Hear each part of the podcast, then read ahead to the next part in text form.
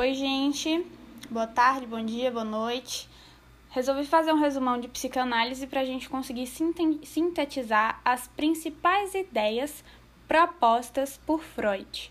Primeiramente, é necessário que a gente entenda como que o princípio do prazer ele é criado por meio da primeira experiência de satisfação da bebê.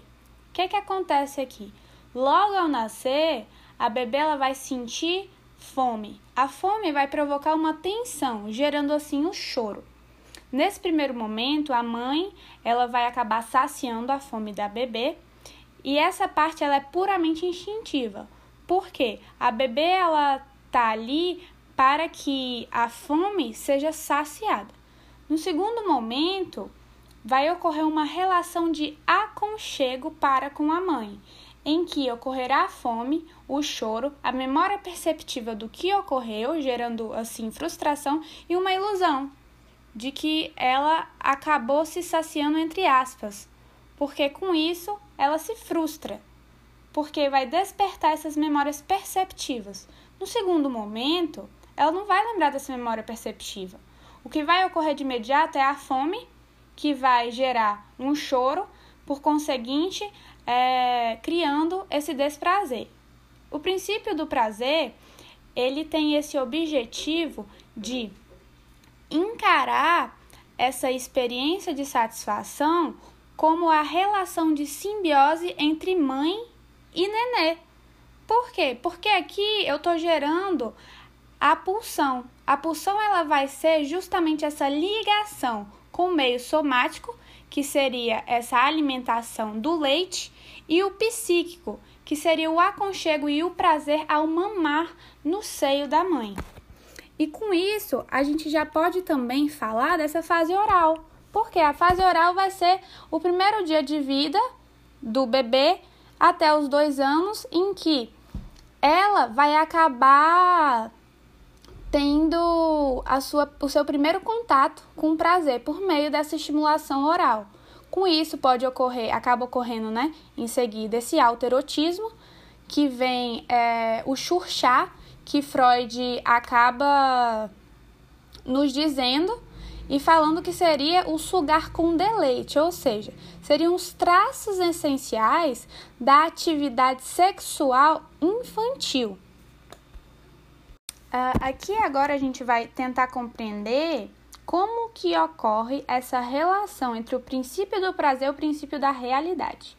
O princípio do prazer ele vai estar focado com o inconsciente, que, como eu já havia dito, a primeira experiência de satisfação ela acaba sendo transferida para o núcleo recalcado, já que não haverá mais a lembrança dessa memória perceptiva na infância, e com isso vai ocorrer essa primeira, esse primeiro estabelecimento do recalque primário, simbolizando essa limitação. Mas onde que vai chegar esse pré-consciente? Para que, que serve esse pré-consciente? O pré-consciente nada mais é do que a tentativa de fazer uma ligação entre o inconsciente e o consciente. E é aqui que vai estar estabelecido o princípio da realidade, que ocorre a partir dos 5, 6 anos de idade. Esse, esse pré-consciente, ele tem a função de fazer com que ocorra uma ligação com o mundo externo, ou seja, a família.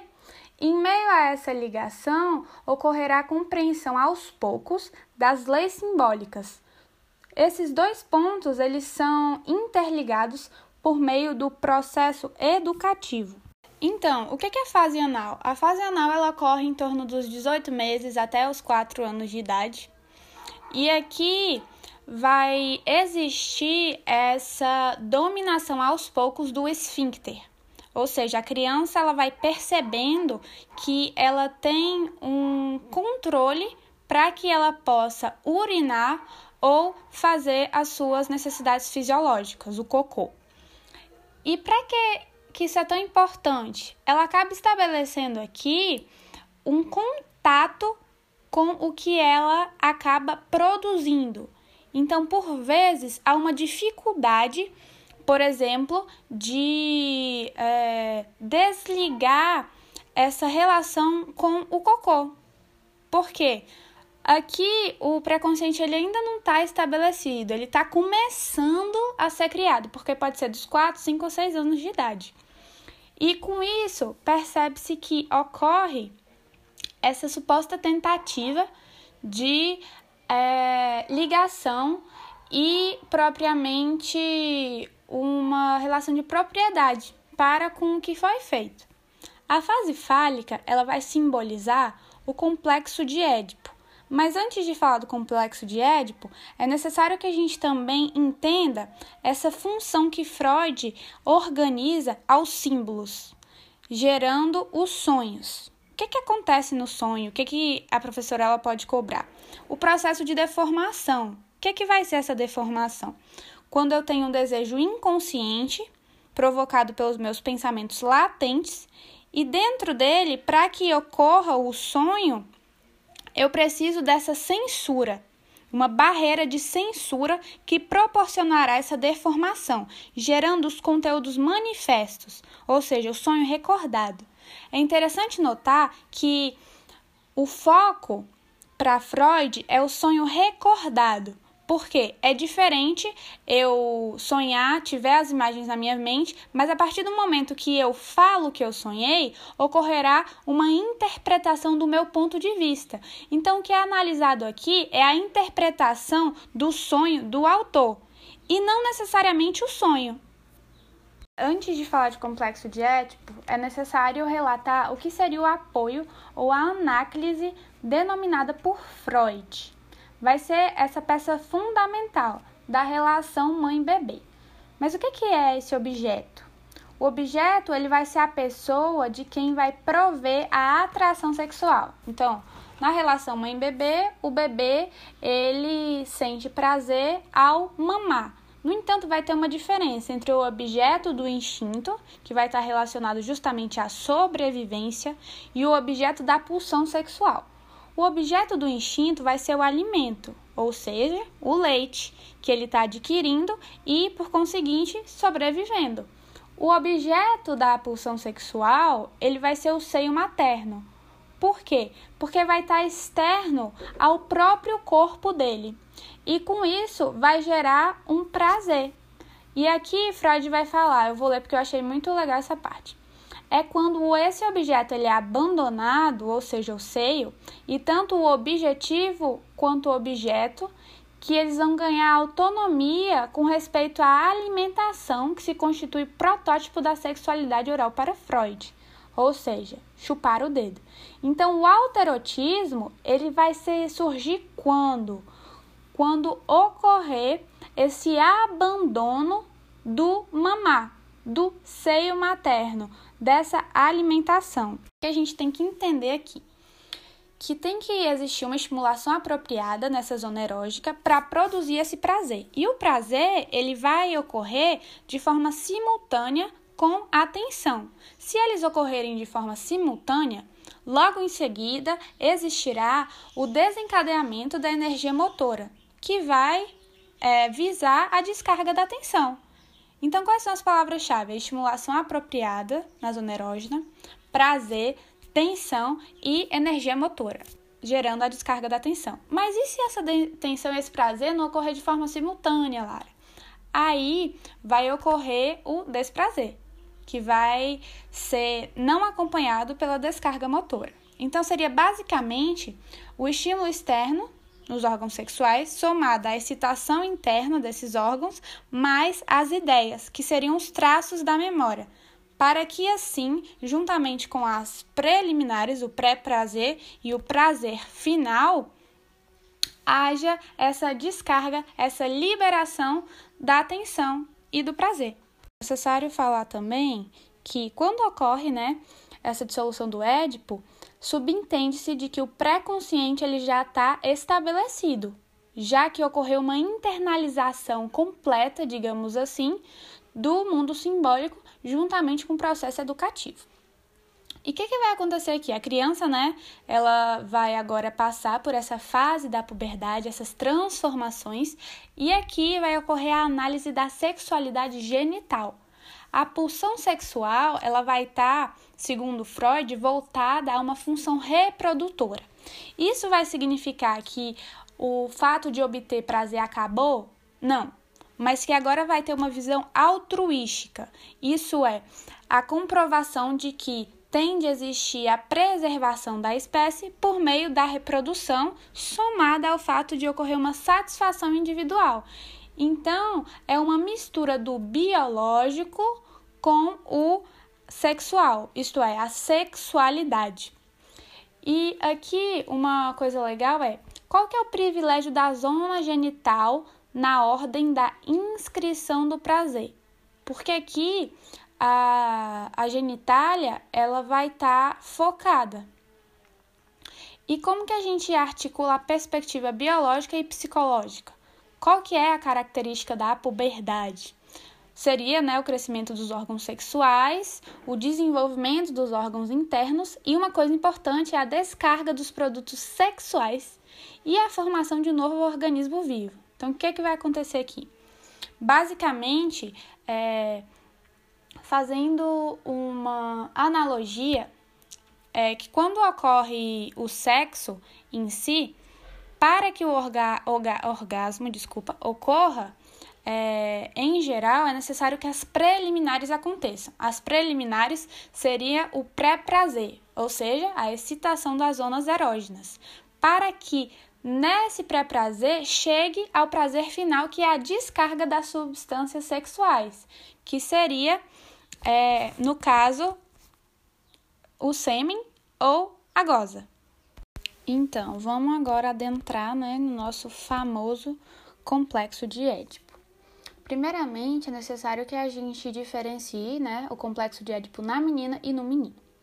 Na menina, primeiro né, vai ocorrer esse pré-Édipo.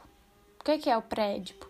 É a relação que acaba ocorrendo entre a figura materna e bebê e existe em torno de seis meses de idade. E qual que vai ser a diferença? Freud ele vai destacar que o único órgão genital é, visto é o masculino. Então ele considera como sendo, uh, digamos que, o único existente. E a partir do momento que isso acontece, o menino ele vai uh, se frustrar por ter medo né, de perder o seu órgão genital, e isso vai simbolizar, uh, juntamente com a castração, a finalização do Édipo, enquanto na menina, se considerando um ser faltante, vai ocorrer essa chegada do Édipo. Por quê? O, no menino, o que, que acontece? A figura materna ela já está instaurada no menino e o sexo oposto já está pré-estabelecido já está estabelecido, na verdade. E o que é que vai adquirir ali?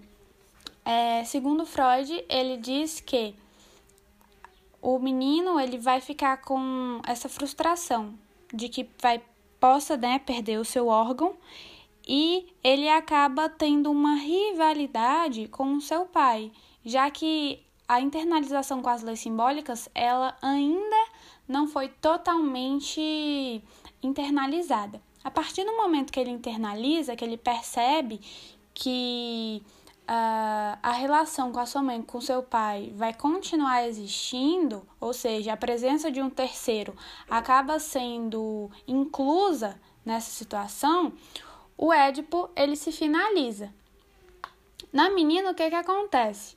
Ela vai ter né, essa relação com a mãe. É, segundo Freud, vai ter uma inveja desse pênis e com isso vai atribuir à mãe um sentimento de revolta, vai culpabilizar a mãe e o, vai ocorrer essa quebra do vínculo materno. E vai procurar a figura materna, o que não ocorre no menino, porque ele já está com a sua figura materna ali do Édipo. Na menina não, tem que ocorrer essa transição. E como que vai existir a castração feminina? A partir do momento que ocorre a castração feminina, vai iniciar o complexo de Édipo. E aí a menina ela tem três saídas, segundo Freud. Ou ela se conforma que ela é um ser faltante e com isso acaba é, é, se assimilando com a sua mãe, vendo que ela é igual à sua mãe, ou ela vai se rebelar ou se revoltar, ou ela acaba compreendendo a situação. E ela pode sair do Édipo quando? Ela vai sair do Édipo quando o amor pelo pai ele vai ser colocado no seu devido lugar e vai ocorrer por conseguinte, né, essa internalização da lei simbólica. O que é, que é necessário que a gente entenda? Que no menino não vai ter uma transferência né, de figura de mãe para pai, porque já vai ocorrer com o sexo oposto. Já a menina, nessa dissolução, vai ocorrer a castração. E a partir do momento que ocorre essa castração, que ela percebe que não possui o pênis, o Édipo ele vai ser estabelecido. Essa dissolução de ambos os lados vai ser devido à internalização completa da lei simbólica e da compreensão de que há um terceiro nessa relação. Gente, o que, é que a gente tem que entender nesse período de latência? A gente tem que entender a, a palavra-chave aqui é intervalo. Mesmo intervalo de quê, Lara?